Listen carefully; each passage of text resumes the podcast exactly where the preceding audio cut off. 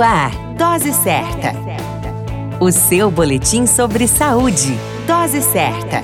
Olá, eu sou Júlio Cazé, médico de família e comunidade. Esse é o Dose Certa, seu boletim diário de notícias. E o tema de hoje é frustrações na adolescência. Há séculos que estar na vida adulta não é um desafio fácil. Quando adolescente, o indivíduo experimenta sabores, saberes e aprendizados, e além de experiências que lhe podem ser marcantes e frustrantes. Lidar com as satisfações é para cada adolescente uma barreira intransponível. É comum observar consultórios médicos e de psicologia com adolescentes inseguros acerca de suas decisões e derrotas. A frustração na adolescência é um capítulo desafiador para o jovem, a família e até para os profissionais que a estuda.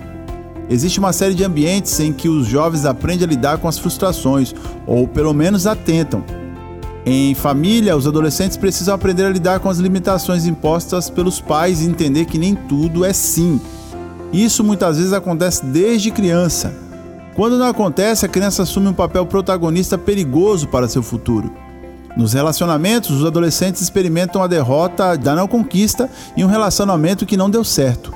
A família deve dar um suporte no momento de ruptura para que o jovem entenda que, com mais um desafio na vida, a vida pode melhorar. Na escola, as regras são impostas desde a entrada pelo porteiro até a sala de aula e a convivência.